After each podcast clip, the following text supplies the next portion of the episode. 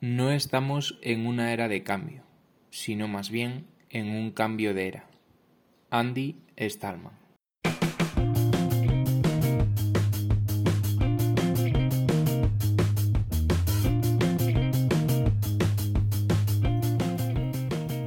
Hola amigas y amigos, bienvenidos a este nuevo episodio de Lo que hay que oír, el podcast de Spain AI. Para los que aún no nos conozcáis, Spain AI es una red nacional que trata de conectar a toda la comunidad de profesionales, empresas y entusiastas de la inteligencia artificial, tanto en España como en todo el mundo hispanohablante. Hay mucha gente colaborando en esta red y en este episodio estaremos con vosotros, Patricia Cebes y Mario Santa Cruz. Os animamos a suscribiros al podcast para no perderos ningún episodio y recordar que también podéis consultar nuestra página www.spain-medioai.com o seguirnos en redes sociales. Nos podéis encontrar en Twitter, Meetup, LinkedIn, Facebook o YouTube como SpainAI. En este episodio, el número 28 de esta segunda temporada, vamos a entrevistar a Macarena Espinilla Esteves. Hola Macarena, encantados de tenerte aquí. Hola, ¿qué tal? Muchísimas gracias por la invitación. Macarena, pese a su edad, es catedrática de Arquitectura y Tecnologías de la Computación en el Departamento de Informática de la Universidad de Jaén.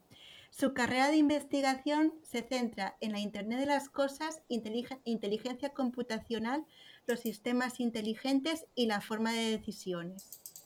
Ha participado en decenas de proyectos de investigación, una gran parte de ellos centrándose en entornos digitales y técnicas de soft computing como por ejemplo el proyecto Remind del Horizonte 2020, donde su equipo es el líder del paquete de trabajo encargado de reconocimiento de actividades, que más tarde nos explicará lo que, lo que trabajan.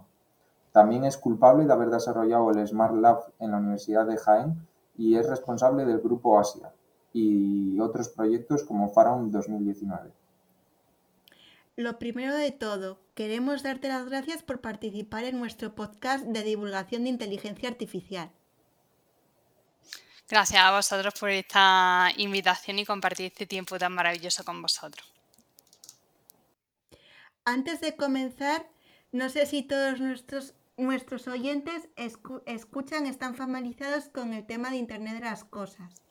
No sé si nos ayudáis a definir un poco qué es y cómo lo utilizamos las personas en nuestra vida cotidiana. Muy bien, pues si os parece, pues definimos este término tan curioso. Y, bueno, yo siempre que estoy en, en clase imparto eh, e imparto los contenidos relacionados con Internet de las Cosas, siempre me gusta decir que, es un concepto ambiguo y sobre todo en constante evolución, porque es un concepto que, bueno, se ha ido, ha, ha ido moviéndose, ha ido, ha ido evolucionando a lo largo de los años. A simple vista podríamos decir que Internet de las Cosas consiste en dotar a nuestros dispositivos cotidianos, como puede ser una pulsera, una báscula que nosotros tengamos en casa, un frigorífico, cualquier objeto cotidiano, dotarle de Internet. En concreto, dotarle de, de la capacidad de que pueda recoger información a través de sensores y que pueda enviarla. De la misma manera también que pueda recibir información y pueda realizar alguna acción. Esto se le denomina así Internet de las Cosas. Este concepto nace un poquito a lo largo de los años, pero en 2008 es cuando se acuña el término y es cuando hay un momento en el que el número de objetos que tenemos cotidianos en el día a día están conectados a Internet. O sea, cuando el número de estos dispositivos supera al número de ordenadores o portátiles que sí tenemos nosotros más relación con que estos tengan conexión a Internet. Entonces, cuando el número de objetos supera el número de ordenadores o portátiles cotidianos que están conectados a Internet, se acuña eh, este término. Pero a simple vista y de una manera muy, muy informal, podríamos decir que es dotar a un objeto cotidiano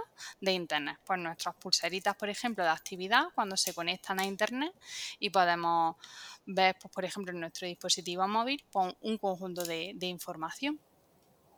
Pues muchas gracias por, la definición. Vemos que por lo que nos defines que, que es una cosa que, cada vez vemos más en nuestros días a días y esto habrá venido acompañado de, muchas oportunidades, también capital que se habrá dedicado a investigar y, a generar nuevas oportunidades y en particular eh, a nosotros lo que nos ha gustado de, tu trabajo y eso es el, interés también por el ámbito social y queríamos saber un poco cómo ha surgido este interés y, si siempre ha sido así o qué, es, qué es, lo que hizo que, surgiera este interés en ti.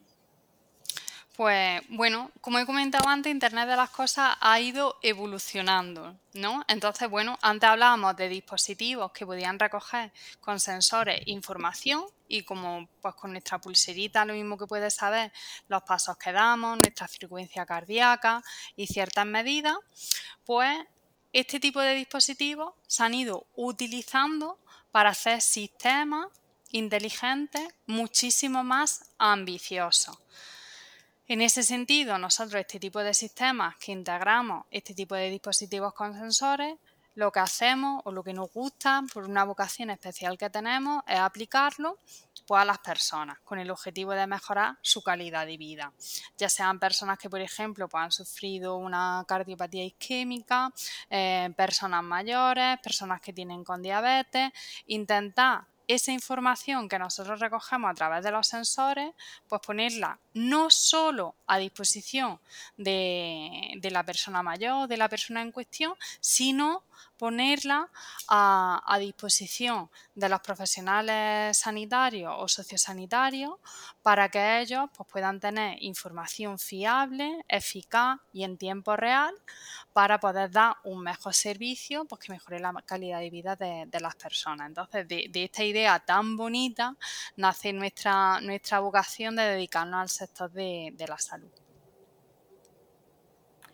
Vale, nos parece increíble la relación entre, entre Internet de las Cosas, inteligencia artificial y en este caso, en este caso ámbito de la salud, lo que hoy se denomina como human factor. Eh, ¿Siempre te ha interesado la medicina? ¿Crees que proyectos chulos o cosas pueden sacarse de aquí? Pues mm, bajo mi punto de vista, bueno, esto ya es algo muy, muy, muy, muy personal, pues hay diferentes verticales, hay diferentes sectores, como podría ser el sector del turismo, el sector del ocio, el entretenimiento, la industria, pero a mí sí es cierto que, el sector de la salud siempre, siempre me ha gustado mucho, porque, bueno, aporta soluciones pues, a necesidades y, problemas que tienen las personas. Y, qué más importante que, que la salud o que nuestros mayores o nuestras personas se, encuentren bien. Entonces, pues, hace, nos empezamos a dedicar a este, a este tema hace relativamente ocho años y bueno, ha sido, ha sido un aprendizaje, ha sido volver a estudiar porque claro, tienes que, mm, acercarte a este sector, conocerlo en, profundidad y bueno, ha sido apasionante el tema de Internet de las Cosas, ese campo, eh, lo manejamos. Eh, tenemos una gran experiencia en dispositivos. Eh, con sensores que hay actualmente en el mercado y qué bonito ya esta mezcla, este cóctel, metes también la inteligencia artificial, que como yo digo, pues sería todos esos datos que vamos recogiendo de los sensores, eh, que como yo le digo a mis alumnos en clase y cuando doy conferencias, al final son chorros de números, digo que ahí no tenemos nada interpretable, son chorros de fechas, chorros de números, que eso es ilegible, qué bonito mezclarlo o explotar con inteligencia artificial y que de ahí verdaderamente podamos sacar conocimiento. Conocimiento, pues, de una descripción de verdaderamente cómo se están utilizando esos dispositivos con sensores o si una persona porta una pulserita como estamos poniendo aquí de ejemplo pues ves qué comportamientos tiene. Y que de ahí podamos sacar jugo y para que sean esos datos pues conocimiento que se le aporte a los profesionales de la salud a los profesionales sociosanitarios para ver verdaderamente cómo esa persona eh, se está comportando se está desempeñando ¿Y, tú crees que este factor, este conocimiento técnico, ya no solo de, de Internet de las cosas, sino más al conocimiento técnico del problema, pues de, la salud, los conocimientos de eh, médicos y eso, ¿cuánto de importantes son para perfiles eh, técnicos como pueden ser el tuyo o el nuestro, pensando de cara a nuestros oyentes, pues que son perfiles pues ya profesionales o gente que está estudiando pero que igual se quiere dedicar a, temas relacionados con la salud, pero no sabe si tiene que estudiar un máster especializado en biomedicina o, se puede formar a medida que empieza. ¿Cuál, ¿Cuál es la importancia que le das tú a estos conocimientos de, de, medicina o biología? Yo creo que los conocimientos son muy importantes y que duda cabe que hay que hacer un esfuerzo para adquirirlos.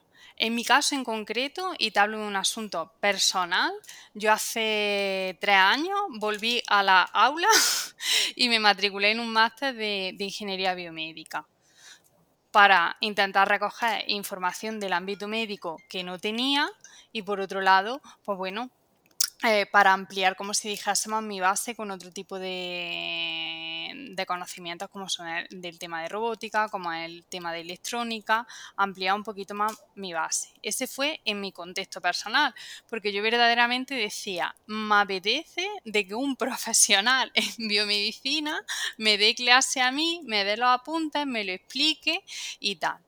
Yo de esa decisión estoy muy contenta y en mi contexto a mí me funcionó muy bien. No tiene que ser esa alternativa pues eh, la idónea para todo el mundo. Hay a lo mejor también compañeros míos pues que están también más adentrados con, con profesionales y explicarles muchas reuniones iniciales para entender bien, bien, bien el problema por ejemplo, en un proyecto de cardiología, pues bueno, los primeros meses, por así decirlo, del proyecto fueron sentarnos a hablar el mismo idioma que es muy fácil decirlo, pero es muy complejo, porque em, los cardiólogos y cardiólogas pues dan, hablan y dan de por sí unos conocimientos y nosotros podemos hablamos también eh, por nuestros conocimientos y buscar ese punto de encuentro y que todos estemos hablando el mismo idioma, eso requiere muchas, muchas horas. Y estudio por parte nuestra cuando nos den los protocolos de cardiología en este caso y también pues para ellos pues también entender, pues bueno, que es un servidor, dónde se guarda la información, que si tenemos una aplicación móvil, que si los datos se sincronizan, ellos también tienen que hacer un esfuerzo. Entonces las dos partes tienen que estar implicadas. Entonces, pues bueno, eh, conocimiento. Conocimiento y a muchas conferencias y a cursos y, formarse. Da, la vía da un poco igual, lo importante es formarse y bueno, con, con personas de, de calidad. Mostrar interés, ¿no? Exactamente. Y, después también te queremos pedir consejo también por el mismo lado, pensando en la gente que se quiere dedicar a la academia, pues bueno, eh, creemos que tú puedes darnos consejos eh, bastante importantes respecto a eso. Y es para todo aquel público que, que quiere hacer una carrera en la academia, eh, que si tienes algún consejo de cómo desarrollar esa, esa carrera en la academia, sobre todo pues también para, para, las mujeres y eso, que en perfiles como, como los nuestros de ciencia y eso, que parece que están menos representadas. Sí, bueno, pues yo desde hace unos años soy una clara defensora de que, de que las mujeres tienen que, estudiar ingeniería. Si a ellas les resuena por dentro estudiar este tipo de, titulación, si tienen esa, esa vocación. Eh, mm, yo no entro a valorar mucho el tema de las cuotas, pero verdaderamente si a una persona, a una chica le resuena estudiar ingeniería, le llama la atención, ya sea ingeniería informática, ingeniería industrial, eh, la especialidad que sea, telecomunicaciones, que verdaderamente lo estudie, porque es una carrera maravillosa y, bueno, que, no haga caso al tipo de, creencias, de estereotipos que, que, se puedan tener en la sociedad o que muchas personas comentan. Entonces, que omita eso, porque una carrera preciosa, yo estoy súper orgullosa de haber estudiado ingeniería informática, las compañeras que tengo son maravillosas, para nada encajan en, los estereotipos que vemos y yo creo que entre todos tenemos que, entre toda la sociedad, eh, tenemos que ir luchando con, con, que verdaderamente cada uno estudie lo que quiera estudiar. Y hablo también de una persona que quiera estudiar, eh, un chico que quiera estudiar enfermería, o sea, el discurso es el mismo que estudie cada uno lo que quiera, lo que resuene por dentro y tenga verdaderamente vocación. O sea, que sea su pasión, eso es lo importante. Porque bueno, las trayectorias son duras, en el camino nos encontramos muchos dulces, pero también nos encontramos, pues bueno, algunas situaciones amargas y esa vocación, esa, esa pasión en la que desarrollas tu trabajo es sin duda alguna, pues bueno, el salvavidas que, que vas a tener para, para no tirar la toalla, como se suele decir. Eh, en ese sentido, pues bueno, yo animo a, todos los oyentes y, todas las personas que, me estén escuchando que si alguna, alguna chica tiene dudas, si quiere estudiar ingeniería informática, que se ponga en contacto conmigo, que me mande un mensaje eh, directo por redes sociales, que yo estaré encantada si quiere de, darle alguna información y que tenga información fiable de lo que es la carrera de ingeniería informática y que pueda tener eh, razones y fundamentos reales para tomar su decisión, que eso sería lo importante. En el tema de, la academia, pues bueno, actualmente en España el tema de, la academia es duro, es una trayectoria bastante, bastante, bastante dura. Eh, sabemos todos que bueno que, hay legislación, que se ha encontrado, se intenta pues, mejorar la situación precaria que existe actualmente, es algo muy competitivo y, bueno, hay que tener mucha pasión, estar bien guiado y, trabajar muy, muy, muy, muy duro. Entonces, pues bueno, yo, yo mi, máxima recomendación es que el tema de tu tesis doctoral, tu temática, eh, te ilusione, te entusiasme, la lleves como si dijésemos en las venas, porque es que es lo que te, va a salvar de día que te levantes un poquito más así, más oscurete, que todos hemos tenido días un poquillo que estamos un poquillo más oscuretes, de decir, es que verdaderamente creo en lo que hago, me gusta lo que hago, esto va a solucionar verdaderamente algo, voy a poner mi granito de arena en esta aplicación, en este sistema y, yo creo que, esa es la parte fundamental. Y, de igual modo, eh, hablo de, también lo que he estado yo trabajando en los últimos años, tener un grupo de, trabajo, un equipo de, compañeros y compañeras que te sientas a gusto trabajando con ellos, que sea una, una trayectoria individual, pero que intentas también que sea grupal que todos vayamos, como yo muchas veces digo en el grupo de, investigación, digo que alineemos nuestros objetivos, que estemos para darnos apoyo, que si alguien quiere mm, realizar este proyecto, pues que eh, estemos las personas que verdaderamente estemos alineados con los valores de, este proyecto. Eh, eh, el propósito, los objetivos que nos interese. Entonces, en ese sentido, está alineado con, los proyectos en los que participamos y sobre todo también con las personas que tenemos a nuestro entorno, que haya un buen, un, buen eh, entorno, un, buen sentido de, grupo. Entonces, para mí esos son dos pilares fundamentales porque la carrera a veces se hace muy cuesta arriba y, estas cuestiones, por así decirlo, es que hay que tenerlas en cuenta porque muchas veces la carrera se, se tambalea. Es muy duro. ¿Y esa actitud fue la que hizo que consiguieras tu plaza de catedrática a la edad tan, tan joven que tienes? Porque fue una de las primeras cosas que me llamó la atención, ¿no? Porque es muy difícil.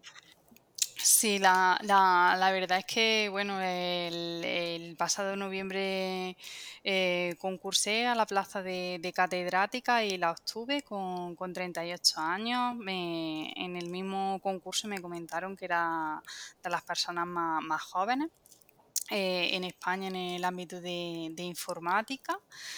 Y bueno, sí es cierto, eh, ha sido trabajando con, mucha pasión, con, un equipo que en los últimos años ha sido maravilloso, que solamente tengo palabras buenas. Y, también lo voy a decir, ha sido un sacrificio muy, muy grande a nivel, a nivel personal. O sea, ha sido estar trabajando mañana, tarde, noche y, bueno, ha sido un trabajo muy, muy duro de, de muchos años de muchos años que muchas veces cuando echo la vista atrás digo, uy, no sé, no sé cómo podía, no sé cómo podía. Y bueno, en mi caso, pues este trabajo tan duro que hemos hecho eh, ha cosechado resultados satisfactorios y eso también eh, eh, estoy muy contenta porque muchas veces también trabaja, nos habrá pasado muchas veces en algunos proyectos, en algunas colaboraciones que trabaja muy duro, muy duro, muy duro y al final no cosechan los resultados por diferentes circunstancias.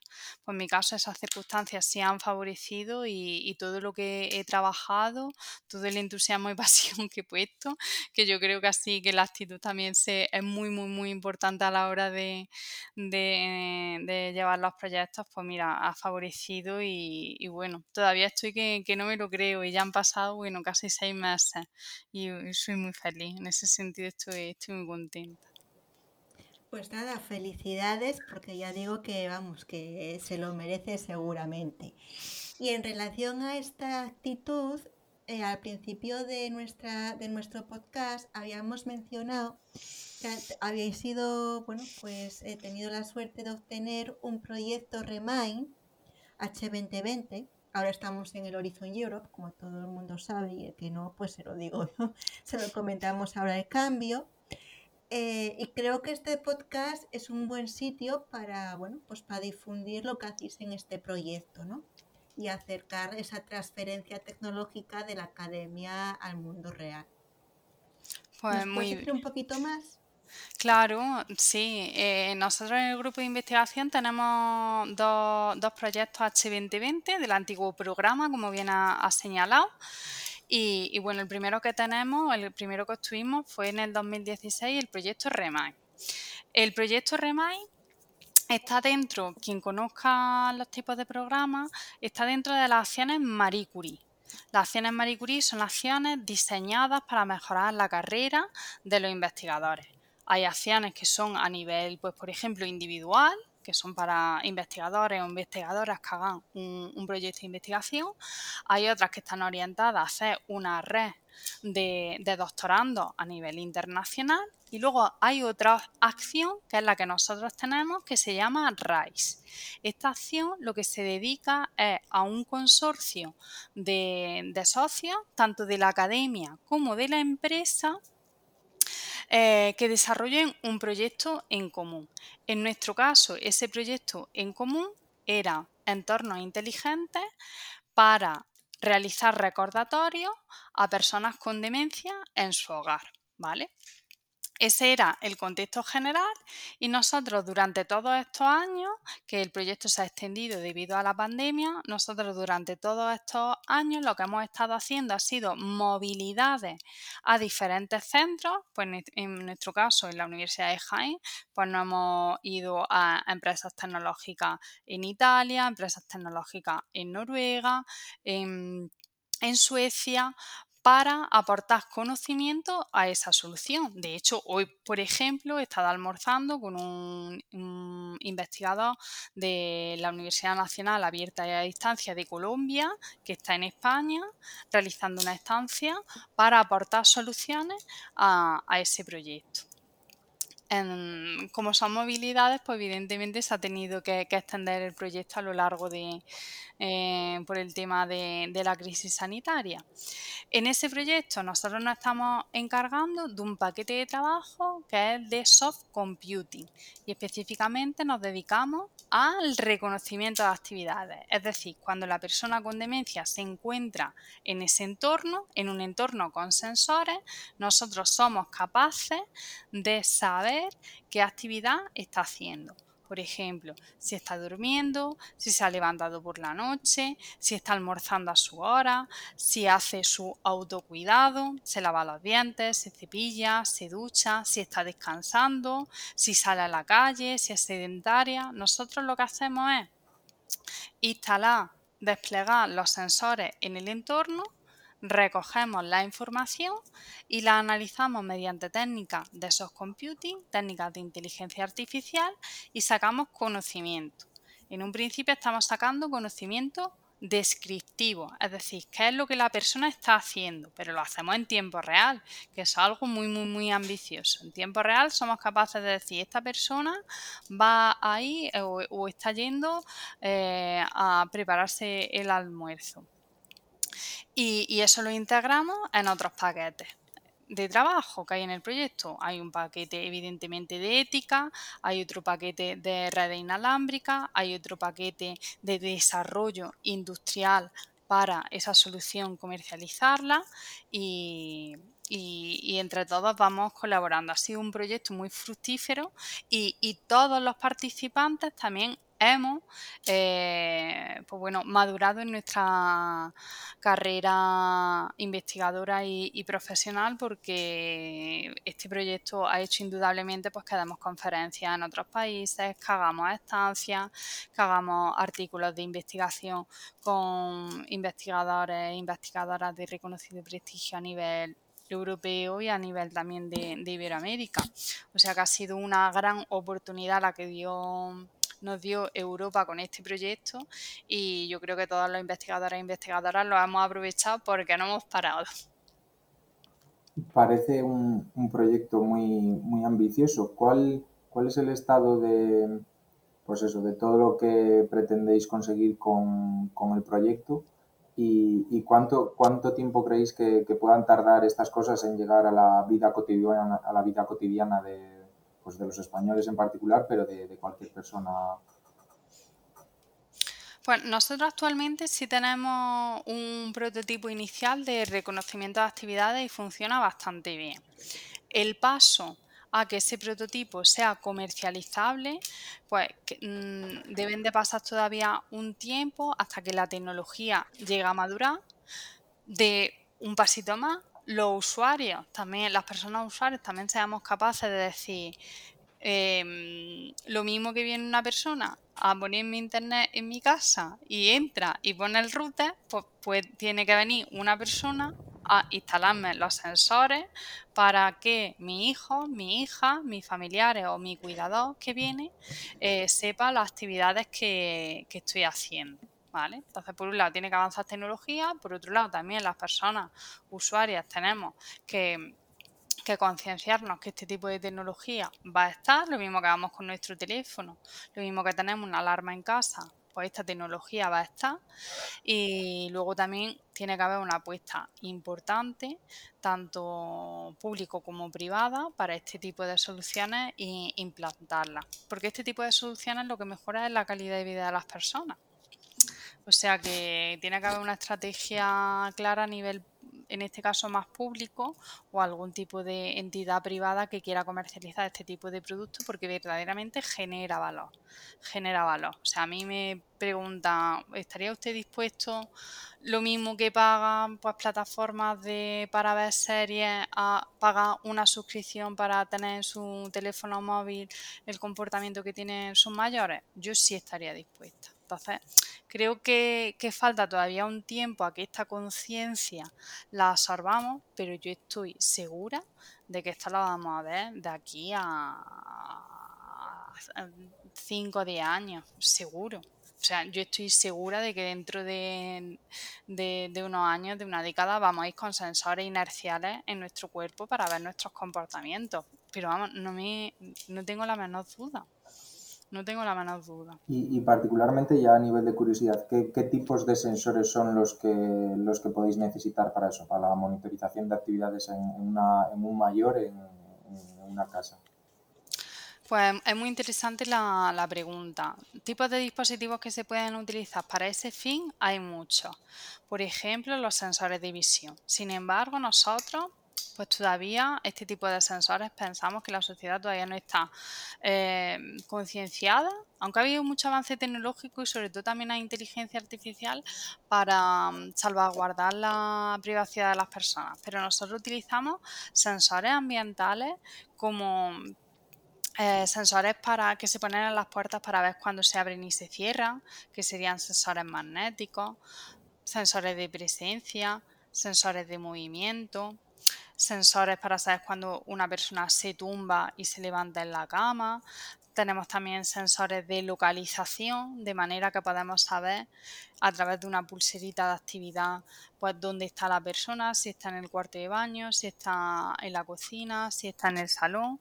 ¿Vale? Y lo que sí estamos utilizando mucho, además de los sensores, como he comentado, ambientales, que son muy pequeñitos, para que se hagan Em, los oyentes para que tengan una idea, serían sensores del tamaño de un lápiz, el típico USB, una memoria USB de este tamaño, que vamos, que son sencillitos, y luego pulseras de, pulseras de actividad. Muy importante, nosotros cuando utilizamos las pulseras de actividad las ponemos en la persona, la persona las lleva, pero la persona no tiene que interactuar con, ella. La persona no tiene ni que abrir una aplicación, no tiene que hacer nada.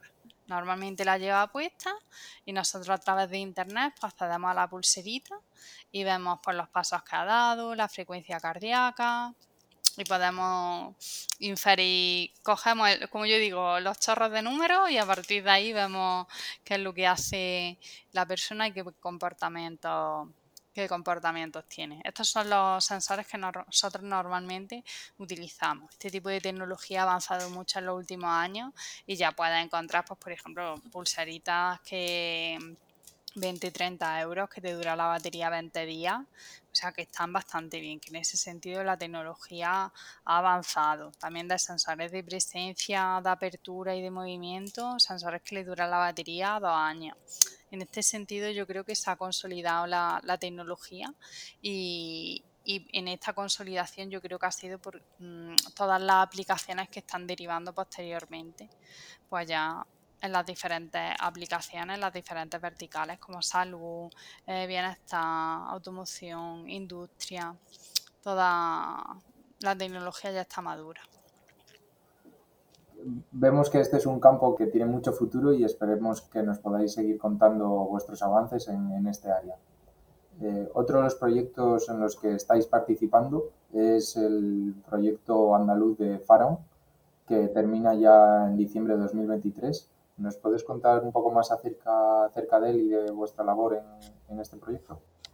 Sí, claro. El proyecto Faraón es un proyecto muy, muy, muy ambicioso que participan múltiples socios, tanto universidades como entidades públicas como entidades privadas. Y, consiste en superar un reto que, está presente en Internet de las Cosas. Y es que todos los dispositivos que hay actualmente en el mercado hablen el mismo idioma, es decir, que se puedan comunicar entre ellos. Entonces, así el proyecto Faraón, la propuesta general es hacer un ecosistema de dispositivos con sensores que se comuniquen entre ellos. En este ecosistema tan ambicioso se van a participar siete pilotos. Se van a hacer siete pilotos de siete herramientas que verdaderamente sirvan para la sociedad. En uno de esos pilotos es donde participa la Universidad de Jaén y es el piloto andaluz. En concreto, bebiendo de ese sistema, el piloto andaluz pretende, o la línea general, es evitar la soledad no deseada de las personas mayores. Esa sería, como si dijésemos, la propuesta general. En concreto, en el piloto andaluz se van a utilizar tres tipos de tecnologías que están integradas en este sistema. La primera de ellas es una red social para que la, perfectamente adaptada a las personas mayores para que entre ellas se comuniquen. El segundo dispositivo, tecnología, es un dispositivo de los que hablábamos antes, inerciales, que se pone en el bolsillo y se llama Miss Activity, con el objetivo también de, monitorizar el comportamiento de, la persona. Y finalmente se están integrando juegos cognitivos para pues, poder desarrollar y mantener las capacidades cognitivas de, las personas. Estas tres tecnologías, la red social, que es de SetLab, eh, Miss Activity y los juegos cognitivos son los que se integrarían en el piloto andaluz. Este tipo de piloto, pues bueno, empezamos a diseñarlo en diciembre de 2019 y, bueno, ya hemos cogido un conjunto de personas usuarias en Andalucía, hemos hecho una pre-evaluación, le hemos enseñado las herramientas que hay, le hemos pasado unos tipos de cuestionarios, pues en términos de soledad para ver cómo se encuentra y actualmente nos encontramos en la fase de validación. Estamos ya con los usuarios reales, las herramientas ya han sido preevaluadas y ya estamos con las personas usuarias pues que van a estar utilizando durante unos meses ese tipo de, tecnología para luego finalmente pues conocer si verdaderamente el uso de estas herramientas le han permitido pues esa, ese concepto de soledad no deseada que tienen, pues que se reduzca, que sería el objetivo principal. Entonces es un proyecto muy, muy ambicioso que participan muchísimos socios y se desglosa en, esas partes, en el ecosistema global en los diferentes pilotos que hay y nosotros estamos en el andaluz participando en la parte tecnológica en, la evaluación de, ese tipo de, piloto. Vale, a lo largo de esta entrevista eh, has hablado de la importancia o la interrelación entre inteligencia artificial y el IoT, ¿no? En este caso, para beneficiar a nuestros mayores. Pero también sabes que últimamente está saliendo mucho en los medios de comunicación la importancia de la privacidad y la ética. ¿Lo habéis tratado en estos proyectos o en algún otro?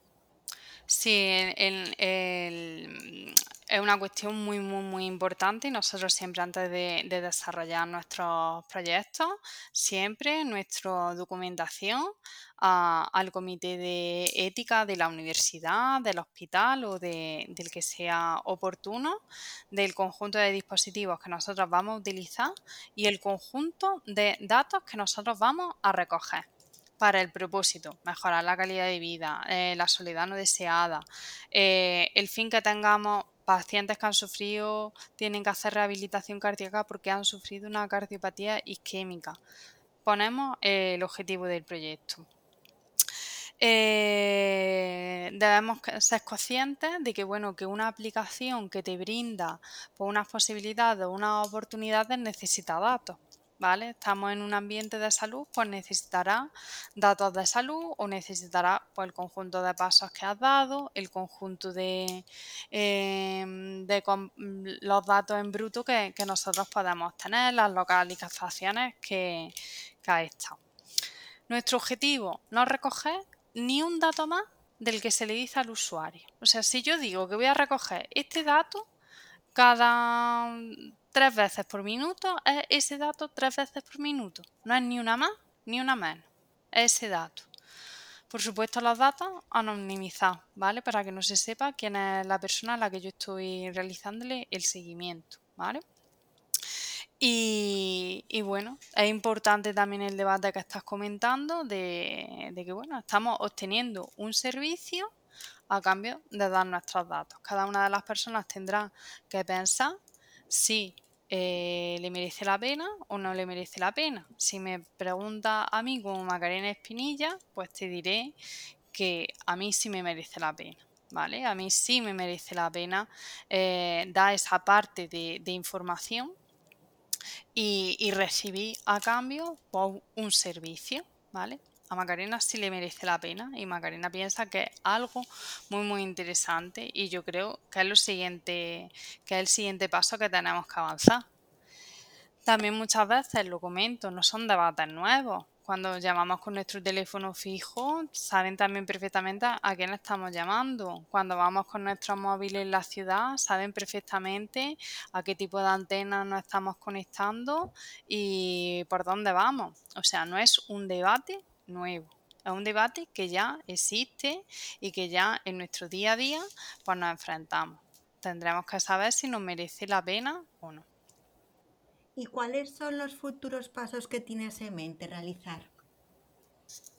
A nivel profesional. Sí, claro. Pues continuaremos con, el conjunto de, proyectos que tenemos. La línea de reconocimiento de actividades es una línea a mucho futuro. O sea, he estado en tres tesis doctorales eh, en el último mes y, las, y las tesis doctorales eh, trataban sobre dispositivos inerciales, dispositivos que se ponen en las personas para detectar comportamientos.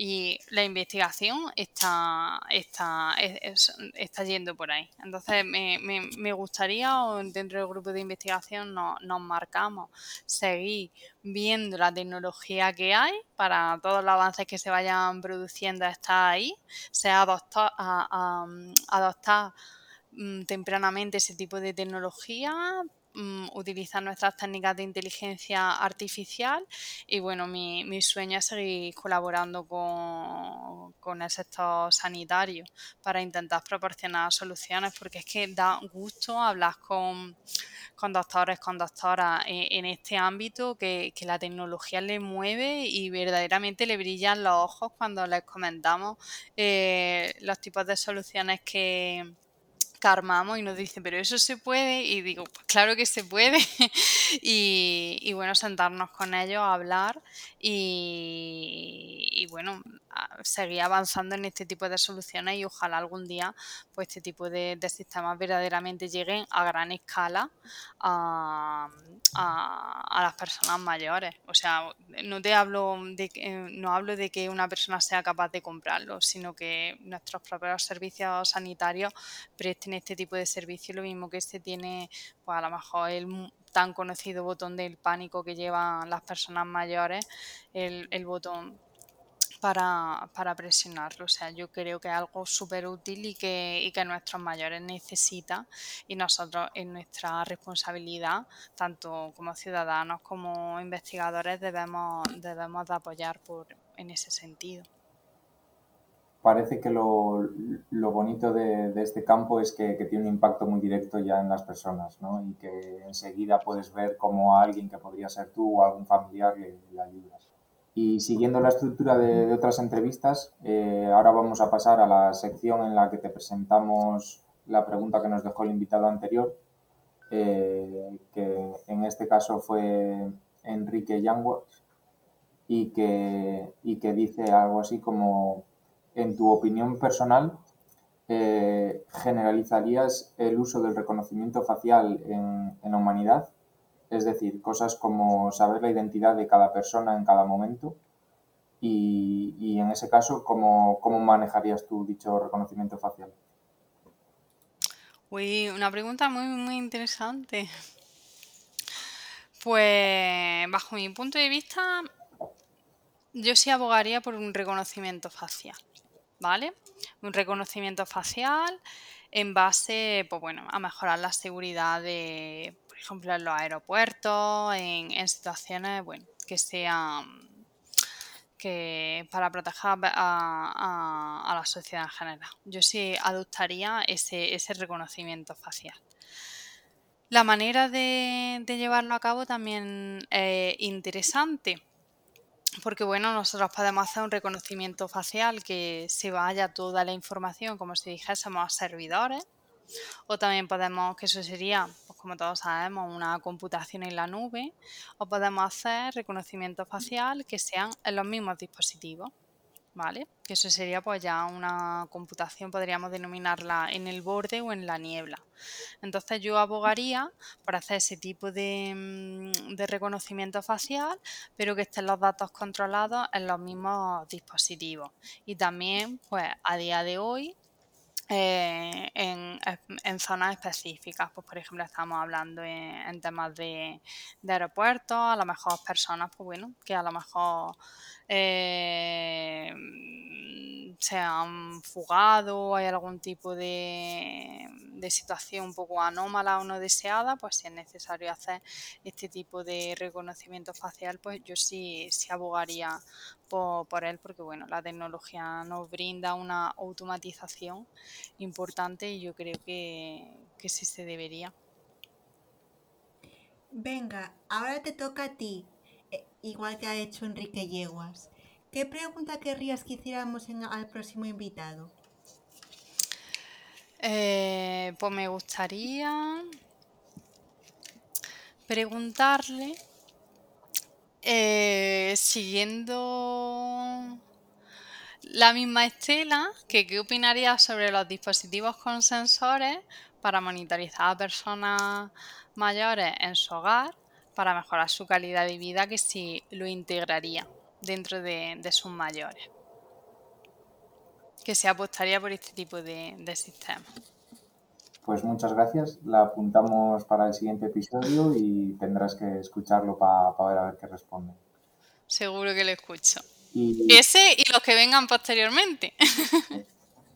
Y ahora también eh, queremos eh, que nos cuentes si alguna persona interesante o, o que conozcas, eh, tanto de la academia como de algún profesional de la industria, que consideres que puede ser interesante para, para, para este podcast. Puede estar relacionado con tema salud o, o, puede ser un perfil más técnico. Lo dejamos un poco a tu criterio y a alguien que, que creas que, que nos puede contar cosas muy interesantes. Vale, pues tengo una candidata, encima candidata. ¿La, ¿La, comento, la digo? Bien, sí, sí, claro. Sí, sí. Sí, pues bueno, se llama Lola Peláez, es ingeniera en telecomunicaciones, trabaja en el Hospital Universitario de Jaén y, y bueno, es una fiera eh, en temas de tecnología y salud y bueno, tiene el doctorado hecho en la Universidad de Jaén con pulseras de, actividad en el ambiente de cardiología, que estuvimos juntas en, en, un proyecto y yo creo que sería una candidata muy, muy adecuada porque tiene una visión sobre salud en, en, en el hospital, de las necesidades, de retos que hay que también ella se enfrenta a muchos retos de las administraciones públicas para la hora de adoptar tecnología, que no es una, eh, no una cuestión baladí, porque hay que hacer mucha burocracia, hay que hacer estrategias a nivel corto, medio y largo plazo. Entonces yo creo que puede dar una visión muy bonita de tecnología, de mujer, de salud y bueno, ella es maravillosa, o sea que... Pues nos apuntamos la, la recomendación y intentaremos traerla al podcast. Vale, muy bien. Bueno, Macarena, pues ahora nos toca la sección que solemos hacer en nuestros podcasts, ¿no? Que es que consiste en que contestes rápidamente y sin darle muchas vueltas a una serie de preguntas facilitas, ¿eh? No te preocupes. Vale. ¿Estás preparada? Pues sí, sí, estoy preparada. Dispara. Vale. ¿Qué tienes en tu mesita de noche? Uy, en mi mesita de noche tengo un despertador y un y, un, y una figurita de, de, peces de Buscando a Nemo. ¿Qué canción te pone las pilas? Uf, eh, Tornado de Iván Ferreiro, sin lugar a duda. Y en relación con esa, ¿qué melodía suena en el móvil cuando te llaman? La que hay por defecto en el dispositivo. ¿Y esa cuál es? No lo sé, el típico ring ring. ¿A qué jugabas cuando eras pequeña? Pues jugaba mucho, así, un juego así que, que me encantase. Bueno, al domino. y todavía juego con mis padres. El dominó es algo que me fascina. Muy entretenido. ¿Y me puedes decir algo que siempre quisiste y que tus padres no te dejaban tener? Uh, no tengo duda. Unos patines de línea. Es que no tengo duda. Ahora vamos ya con pregunta tecnológica. ¿Android o iPhone? No me puedo casar con ninguno. Los dos son buenos para ciertos para hacer según la necesidad, según la necesidad. No me caso con, no me caso con ninguno. Ahora, ¿me puedes decir un sitio en el que te gustaría trabajar? Pues estuve trabajando tres meses en Sydney y me encantaría volver. ¿Y un sitio más raro en el que te gustaría y no has estado teletrabajando? Teletrabajando, pues me gustaría Indonesia. ¿Y, y simplemente a viajar? ¿Algún sitio que te gustaría conocer? Pues he viajado bastante, pero bueno, la, la en América, Norteamérica, me encantaría visitarla de manera más, más detenida. Y la parte de Iberoamérica también me gusta muchísimo. Todo lo que es Colombia, Chile, Argentina, esa parte me gusta mucho. La he visitado, pero me gustaría conocerla mucho más en profundidad. ¿Y si te dijera que teníamos un reloj en el tiempo y pudiéramos volver para atrás? ¿A qué época, lugar te gustaría volver?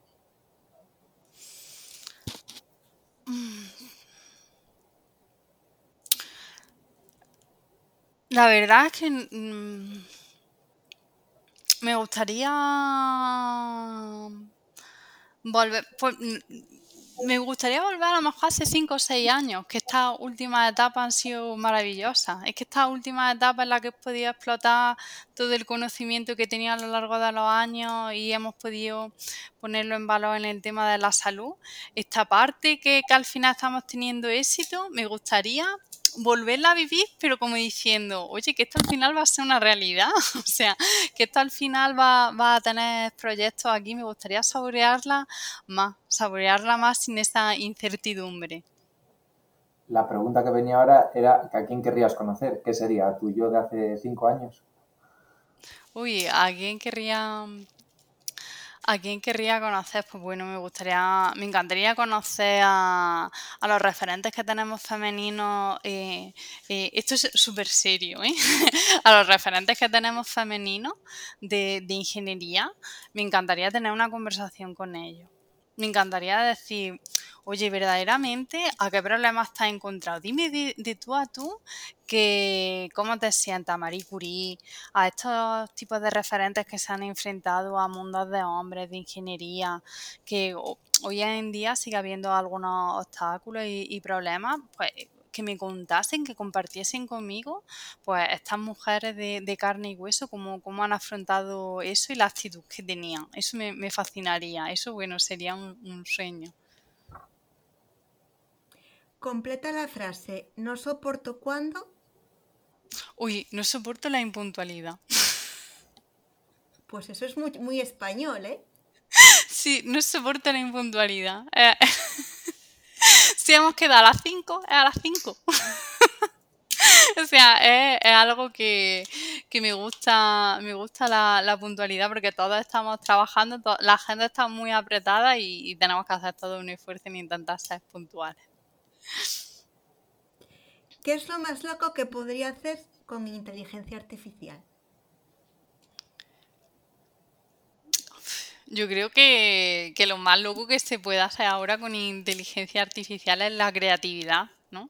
Porque creo que, bueno, es muy difícil a día de hoy esta creatividad, los artistas, las personas que tienen intuición, que, que la inteligencia artificial llega a ese punto. Para mí eso es muy loco.